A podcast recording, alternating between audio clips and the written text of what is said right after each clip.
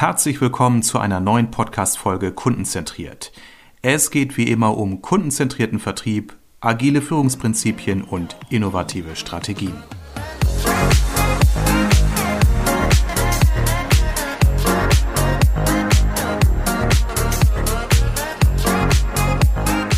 Und es wird mal wieder Zeit für eine Ausgabe, in der ich berichte, nämlich aus der Perspektive des Organisationsberaters für kundenzentrierten Vertrieb.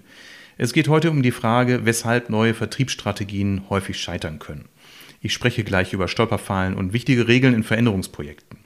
Der Anlass ist, dass ich häufig mit Kunden Gespräche führe, die dann mit Zielen an mich herantreten. Ja, Armin, wir möchten kundenzentrierter werden mit unserer Vertriebsorganisation oder wir möchten eine Methode wie Social Selling installieren oder wir wollen im digitalen Vertrieb eben vorankommen.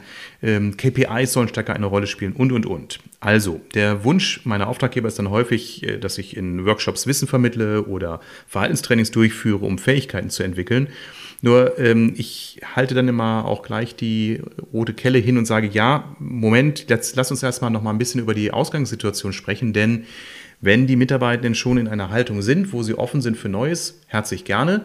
Wenn die Mitarbeiter das nicht sind, und das möge bitte nochmal zu überprüfen sein, dann sprechen wir hier wirklich äh, von einem Change-Projekt, ähm, das äh, nicht zu unterschätzen ist. Denn neue Strategien, so wichtig und richtig sie auch sein mögen, funktionieren in Organisationen eben nur, wenn ich die Mitarbeiter auch wirklich mitnehme.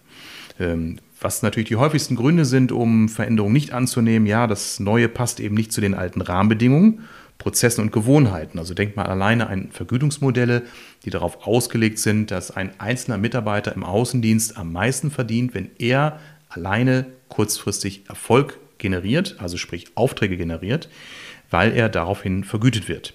Und äh, wie wichtig ist es in Veränderungsprojekten, wenn wir da über äh, Kundenzentrierung sprechen, dass wir auch teamorientiert arbeiten. Und dann fängt es schon an, nämlich zu überlegen, wie weit ist ein einzelner Mitarbeiter bereit, sich zu engagieren, wenn er nicht alleine und unmittelbar davon wirtschaftlich profitiert. Also an so einem Beispiel kann man schon deutlich machen, eine neue Strategie erfordert auch immer das Hinschauen, was macht das mit dem Menschen und vor allem, wie kann man diese Veränderung auch thematisieren, wie kann man sie auch ähm, entsprechend organisieren und die Bereitschaft der Menschen dazu auch abholen. Ja? Äh, häufig entsteht auch bei den Mitarbeitenden der Eindruck, das Alte sei nicht mehr gut genug. Ich habe doch jetzt seit 10, 12, 15 Jahren hier im Unternehmen meine gute Mitarbeit bewiesen, auch an Zahlen ist es abzuleiten, jetzt was Neues.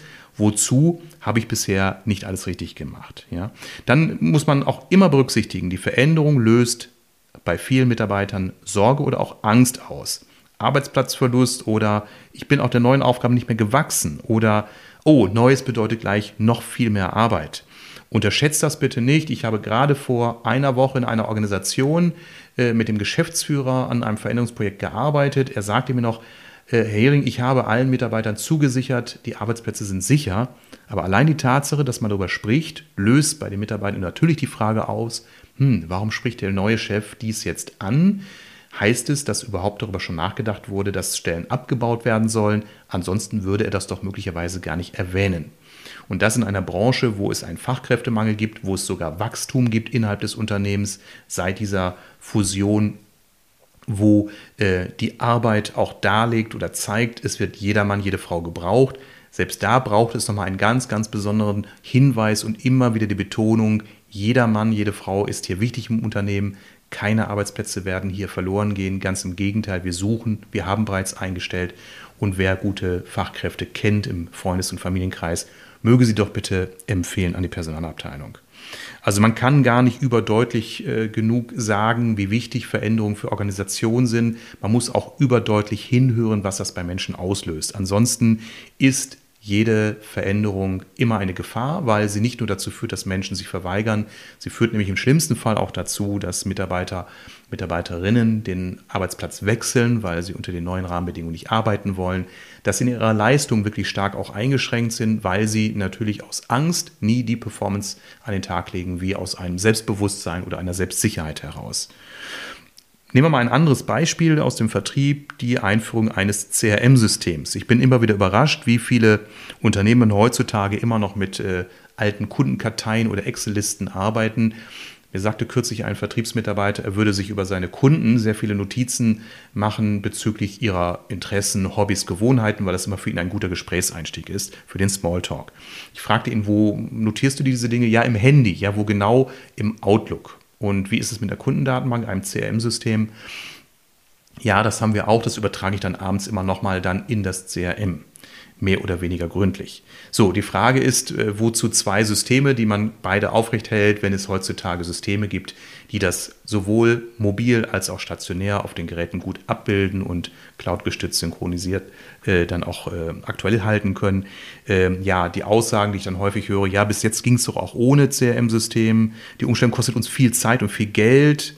Äh, das Neue wird dann oftmals auch als sehr kompliziert wahrgenommen und äh, vor allen Dingen die Mitarbeitenden, die dann dieses CRM-System mit Daten füllen über ihre Kontakte, Kontaktinhalte, Kontakthäufigkeit und so weiter, sagen, ich bin ab jetzt ja viel kontrollierbarer und steuerbarer, wo mein Chef ja auf die Minute genau erkennen kann, was ich wann und wie gemacht habe, weil ich muss es ja dokumentieren. Das führt dazu, dass Unternehmen entweder ein CRM-System einführen, was nicht genutzt wird, oder es wird genutzt, aber nur mit den Daten, die man auch seinem Chef mitteilen will. Alles andere wird dann eben immer noch in so einer Art Schattenbuchhaltung äh, lokal geführt. Und was äh, natürlich dazu führt, dass natürlich auch gerade äh, langjährige Mitarbeiter, die merken, oh, jetzt verändert sich hier der Markt auch hinsichtlich Kundenzentrierung.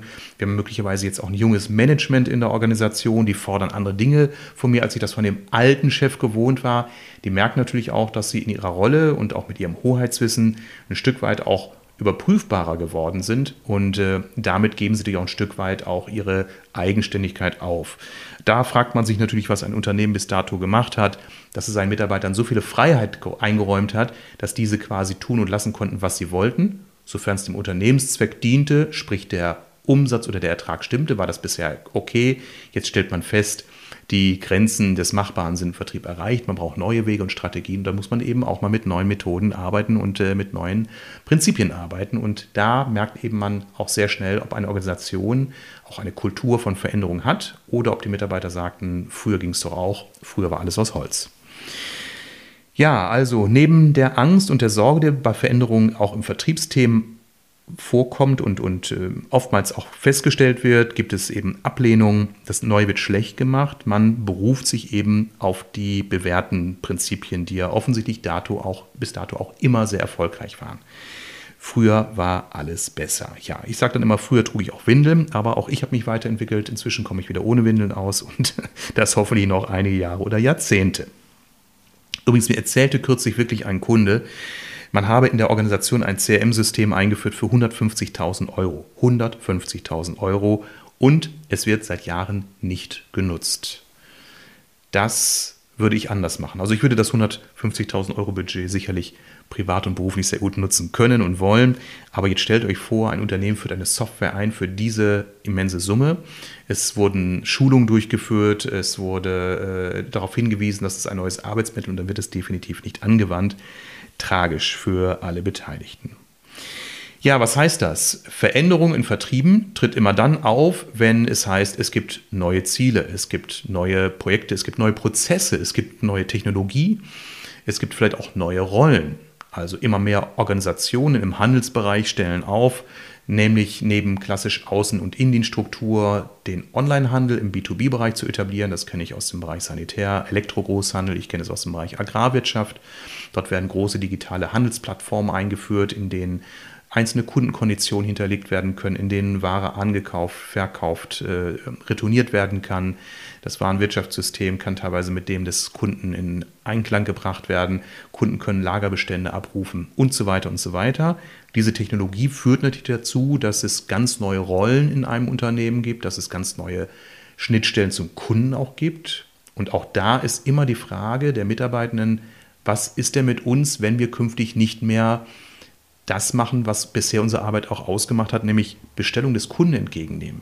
Man muss sich mal vor Augen führen oder mal auf der, im, im, im Gehörgang nochmal äh, klingen lassen. Es gibt wirklich Menschen, die jeden Tag vom Kunden, vom Geschäftskunden telefonisch Bestellungen entgegennehmen, die dann teilweise unter Zeitdruck handschriftlich festhalten auf einem Notizblock, um sie dann anschließend per Tastatur in die EDV einzugeben. Oder die Faxbestellung eintippen, weil einfach aus der Gewohnheit noch viele Kunden mit dem Blog ihre Bestellung handschriftlich aufgeben und dann über das Faxgerät zum Kunden schicken.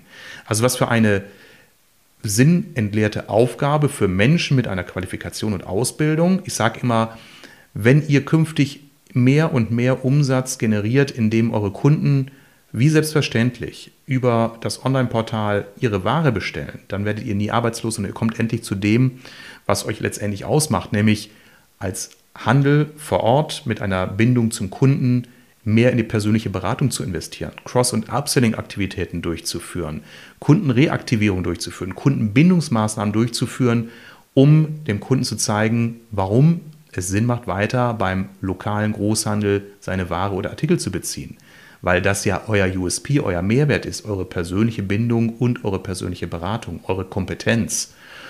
Das wird eine viel größere Rolle spielen oder Rolle spielen können, wenn ihr diese neue Rolle annehmt. Aber da gibt es auch immer wieder Widerstände. Man hat auch Angst, dass das Prognostizierte nicht wirklich eintritt, dass äh, das möglicherweise hohle Phrasen der, des Managements sind oder der externen Berater. Also man muss genau schauen, wie kann ich die Mitarbeitenden auch wirklich gewinnen. Jetzt höre ich immer wieder gerade von inhabergeführten Unternehmern, äh, Unternehmen mit, mit äh, Inhabern an der Geschäftsführung, die mir sagen, ja, Hering ist ja schön und gut, aber die Mitarbeiter haben doch gar keine Wahl, der Markt bestimmt das oder ich bin doch der Chef, wenn ich das will und anordnen, haben die anderen das doch zu tun. Ja, das kann man machen. Das äh, ging vor 50 bis 80 Jahren möglicherweise noch sehr gut. Das geht in der heutigen Zeit definitiv nur sehr, sehr bedingt. Gerade jüngere Menschen sagen sehr, sehr klar, und das belegen sehr viele Studien und Untersuchungen, junge Mitarbeiter wollen eine Mitbestimmung haben im Unternehmen, nicht an den großen strategischen Entscheidungen, aber sie möchten Eigenverantwortung haben, sie möchten den Sinn ihrer Arbeit erkennen, sie möchten sich weiterentwickeln können.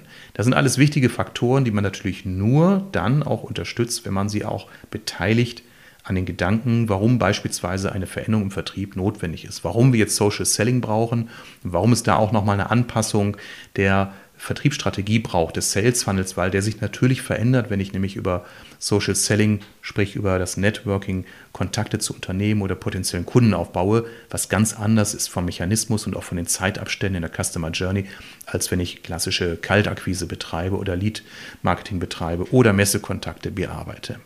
Das sind natürlich schon Dinge, die immer so zwischen dem harten Thema der Vertriebssteuerung, des Vertriebscontrollings und dem, der Betrachtung des Organisationsberaters, des Change Managers hin und her springen. Ich versuche ja mal beide, beide Perspektiven zu kombinieren, weil was nützt mir die harte Vorgabe von KPIs, wenn die Menschen nicht mitziehen. Und bin ich auf der anderen Seite zu weich und sehe nur den Menschen im Vordergrund, sehe aber nicht die Zahlen, dann bin ich auch ein schlechter Sales Manager.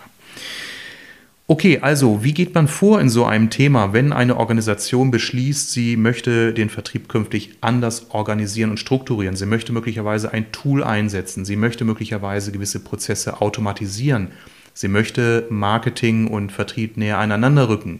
Also ganz klar, es gilt erstmal zu prüfen, wie weit ist die Organisation und vor allen Dingen die Menschen in der Organisation bereit dazu. Wer sind die Stakeholder, also wer sind möglicherweise auch die Treiber in einer Organisation und wer sind eher die Gegner, sind die Verhinderer.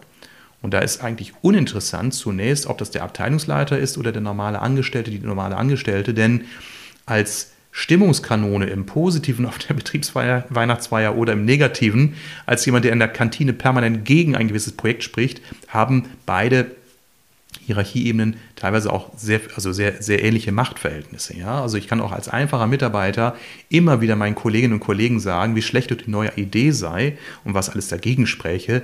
Dann habe ich möglicherweise auf der politischen Ebene die gleiche Wirkung wie ein Abteilungsleiter, der das möglicherweise aufgrund seiner Funktion anordnen könne.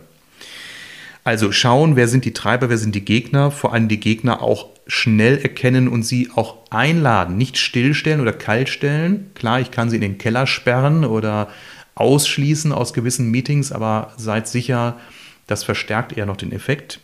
Also eher einladen und äh, durchaus mal äh, offen ansprechen nach dem Motto, Herr Muster, Frau Muster, Sie haben sich jetzt in dem Thema kritisch geäußert.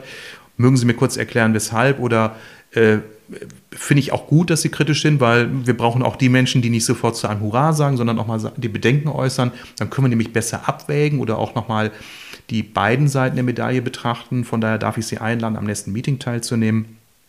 Ganz wichtig, immer auch berücksichtigen, viele Aussagen bezüglich einer neuen Idee, eines neuen Vorhabens sind subjektive Deutung. Also wie denken und vor allem wie empfinden die Mitarbeiter?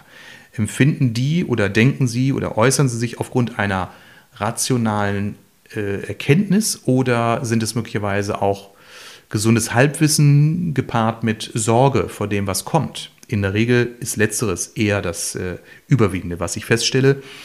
Denn ich führe dann häufig auch Interviews mit den Mitarbeitern. Ich, äh, das ist oft der Einstieg in so ein Projekt, dass ich mit dem Vertriebsleiter zusammensitze. Er mir sagt, er möge das und das verändern. Das ist die Idee. Wir prüfen, wie weit die Organisation da Befürworter und, und Kritiker hat. Und dann empfehle ich in der Regel immer als äh, nächsten Schritt, lass mich mit einigen Mitarbeitenden Querschnitt aus der Abteilung oder den Abteilungen Gespräche führen, ähm, kleine Interviews mit zwei, drei äh, Leitfragen und daraus Erkenntnisse gewinnen. Diese Interviews sind anonym. Ich äh, clustere die Aussagen und dann äh, bekommen wir ein re recht gutes Bild. Denn äh, selbst wenn der Geschäftsführer oder der Vertriebsleiter mit seinen Mitarbeitern ein gutes Verhältnis pflegt, wir kennen das ja, äh, der Externe äh, kann immer noch mal so ganz andere Dinge herauskitzeln. Und das ist eine gute Erkenntnis zu dem Bild, was die Führungskraft schon hat. Ja, dann gilt es auch nochmal zu schauen, so passt der Change auch zum Unternehmenswert. Also wenn ich in einer Organisation bin, die eher sehr konservativ aufgestellt ist, vom äh, Geschäftsführungskreis und äh, der Vertriebsleiter das ambitionierte Ziel, dass der Vertrieb digitaler werden möge und man mit Social Selling und äh, Lead Management beginnt, dann mag das möglicherweise von der Geschäftsleitung zunächst die Zustimmung erhalten. Die Frage ist nur, ob die Mitarbeitenden in der Kultur eines eher konservativen Unternehmens sich trauen, auch mal neue Dinge auszuprobieren, auch mal Lust am Scheitern zu haben, nach dem Motto, ich versuche das jetzt mal parallel zu meinem Tagesgeschäft mal auf dem und dem Weg und ich kann noch gar nicht abschätzen, ob das funktioniert oder nicht, aber so what, ich werde es in einem Vierteljahr wissen und im schlimmsten Fall habe ich eben Arbeitszeit verloren, aber bin um eine Erfahrung weiter. Wenn diese Kultur im Unternehmen nicht vorhanden ist, wenn es dort andere Werte und, und Regeln gibt, dann muss man eben auch schauen, dass das, was man vorhat, auch zur Unternehmenskultur wirklich passt.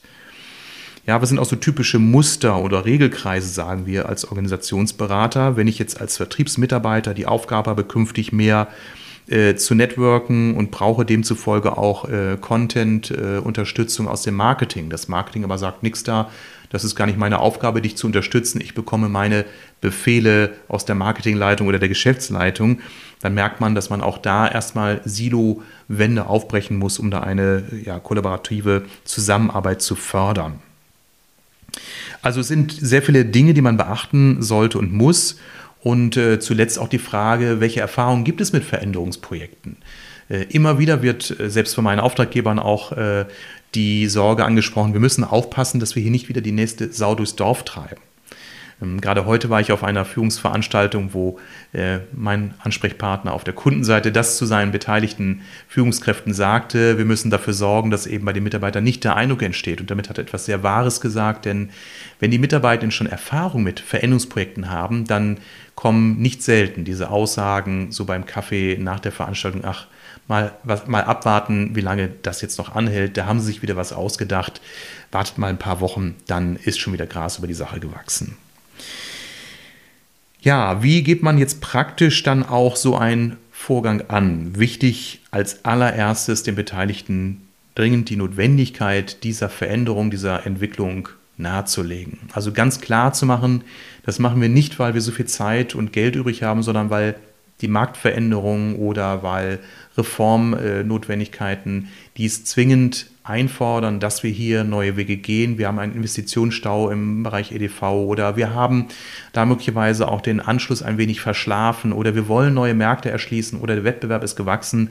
Also da wirklich offen und klar sprechen, dass wir eine gute Chance haben, am Markt weiter erfolgreich zu sein, das aber zwingend erfordert, dass wir uns weiterentwickeln. Wer da die, die, die weißen Handschuhe anzieht und seinen Mitarbeitern nur blumig erzählt, dass man sich doch ein wenig entwickeln müsse, mit Konjunktiven und äh, schon dem Scheck fürs 13. Monatsgehalt in der Hand, der signalisiert nicht wirklich eine Ernsthaftigkeit. Also seien Sie da oder seid da wirklich deutlich und klar, ohne zu verängstigen. Seid von Anfang an offen den Mitarbeitern gegenüber. Äh, lasst Fragen, Sorgen und Bedenken auch wirklich zu, also fragt sie auch ab.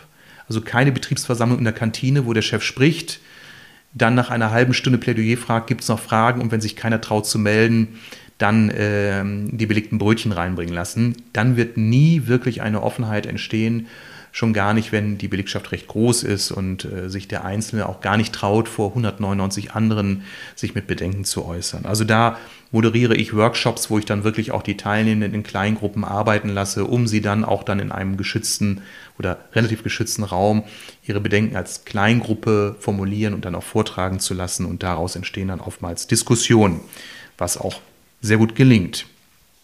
Ja, was braucht es denn noch? Ein klares Zielbild, auch eine Vision, wo wollen wir in einigen Jahren damit stehen, auch ganz klar bekennen, das ist der Punkt, den wir in drei bis fünf Jahren erreicht haben wollen und unser Bild ist wettbewerbsmäßig an Platz X zu stehen oder das Umsatzziel zu erreichen. Die nächsten Schritte genau zu beschreiben. Genau beschreiben heißt nicht zu grob in der Detaillierung zu bleiben, sondern eher schon kleinschrittig zu bleiben, zu sagen, so, der nächste Schritt ist, dass wir nächste Woche uns mit dem IT-Dienstleister treffen, übernächste Woche trifft sich das erstmal die Gruppe Y, um dann über die und die Dinge zu besprechen, bis Ende November soll das geschehen und, und, und, also wirklich einen Meilensteinplan auch vorzustellen, damit die Mitarbeitenden auch merken, das ist jetzt nichts, was einmal heute mit Tamtam -Tam vorgestellt wurde und wo die nächsten Monate überhaupt nicht wahrzunehmen ist, ob und was sich hier in diesem Projekt tut.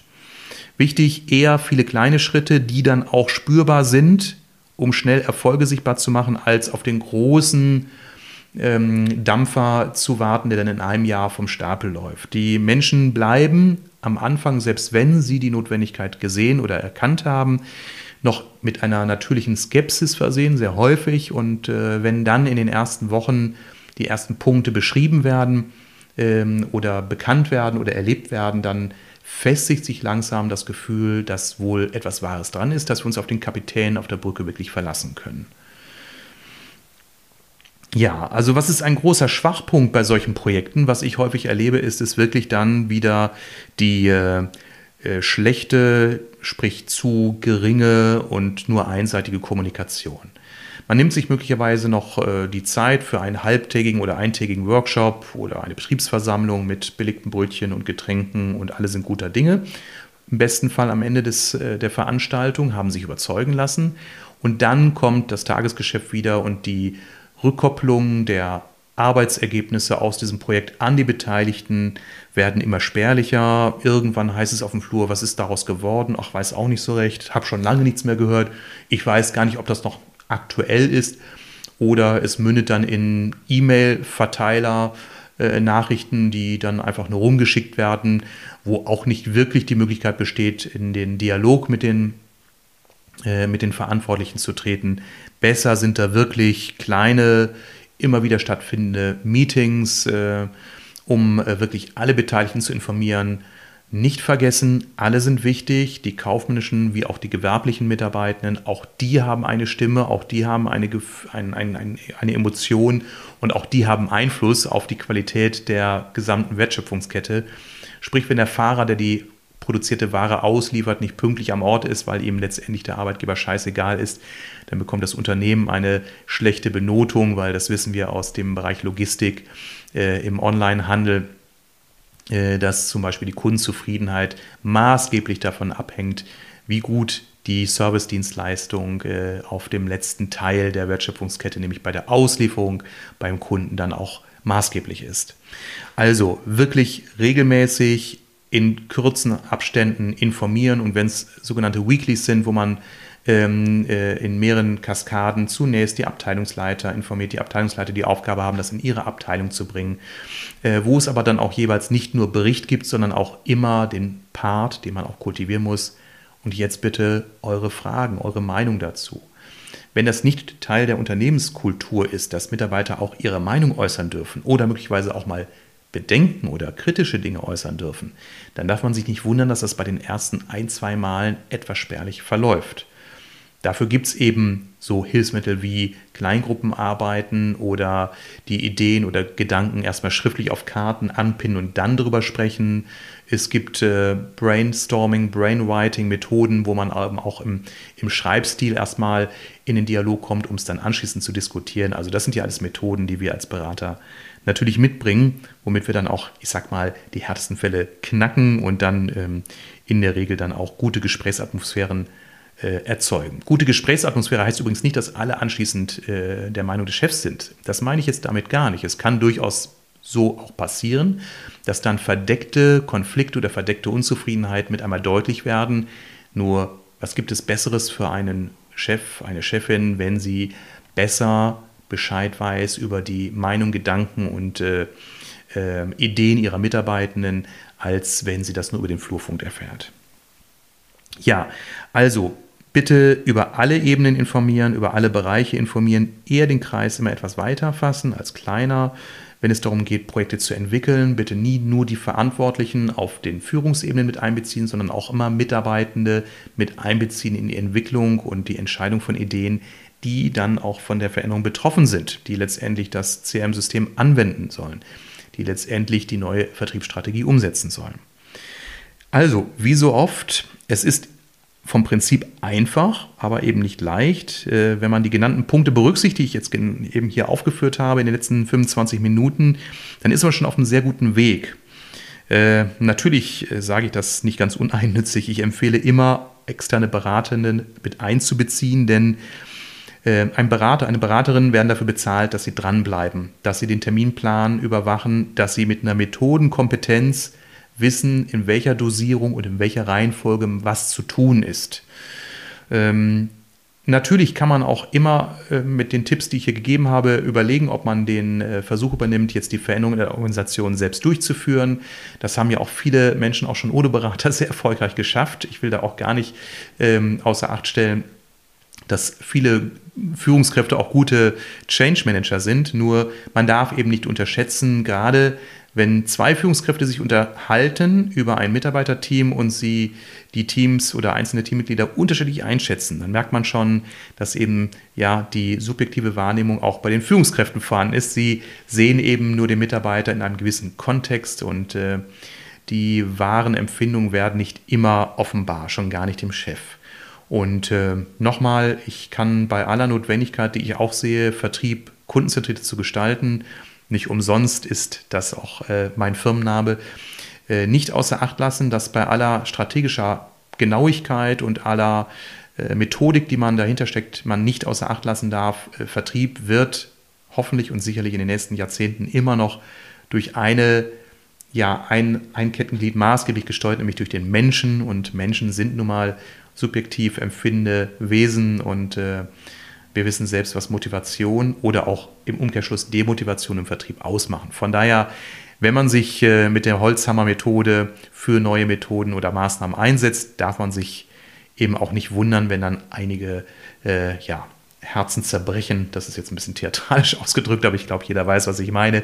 Also mit Gewalt kann man hier nicht die Menschen motivieren. Sie muss man da einfach entsprechend ähm, abholen. Ja, und wenn eine Organisation das erkannt hat, dann wird wirklich jeder Einzelne, gerade im Vertrieb, die Maßnahmen mit absoluter Überzeugung umsetzen, Tag für Tag und deutlich mehr als 100 Prozent leisten, wenn er wirklich für diese Idee brennt und wirklich überzeugt ist, genau das ist das Richtige, was unsere Firma jetzt macht. Auch bei auftretenden Schwierigkeiten wird so eine Person immer zum Ziel halten und auf dem Schiffsmast sich festklammern und sagen, wir werden in den Hafen einlaufen, definitiv. Und das wird er eben immer machen, wenn er von der Idee überzeugt ist und über sich hinaus wachsen. Also ich habe das schon in Projekten erlebt, in beiderlei Maßen. Ich habe Projekte erlebt, wo man eben die Ideen und die Empfehlungen meinerseits nicht verfolgt hat und die Projekte sind alle eingeschlafen. Projekte, wo es so gelaufen ist, wie es in den Lehrbüchern steht. Das ist ja nicht mein alleiniges Wissen, was ich hier wiedergebe, sondern das ist das Wissen aus meinen Ausbildungen, aus den vielen Fachbüchern, die es zum Thema Change Management gibt alle die Unternehmen, die das berücksichtigt haben, haben äh, ja die Performance der Organisation getragen durch die Mitarbeiter weit über die Ziele hinaus entwickeln können. Und das gilt für den Vertrieb mehr als für viele andere Bereiche, denn äh, wir wissen, ein motivierter Vertriebler, der geht wirklich durch geschlossene Türen und äh, performt hervorragend. Und ich wünsche euch und Ihnen allen, dass es Ihnen gelingt, äh, Vertrieb künftig noch innovativer durchzuführen und vor allen Dingen bei Veränderungen die Dinge zu berücksichtigen, die ich hier einmal in den 30 Minuten zusammengetragen habe. Wer Lust hat, sich mit mir darüber zu unterhalten, mögt sich nicht scheuen, mich bitte hierzu einmal anzumailen oder anzurufen. Wir können dann mal gerne einen Telefontermin oder Zoom-Termin ausmachen. Ich gebe gerne da Tipps auch Bezug auf die eigene Organisation, also eine kleine maßgeschneiderte kostenlose Beratung. Also einfach eine Mail an hering.kundenzentriert.de und dann können wir uns einmal dazu austauschen. In diesem Sinne, viel Spaß bei allen Veränderungen. Das Leben ist bunt und viel Erfolg dabei.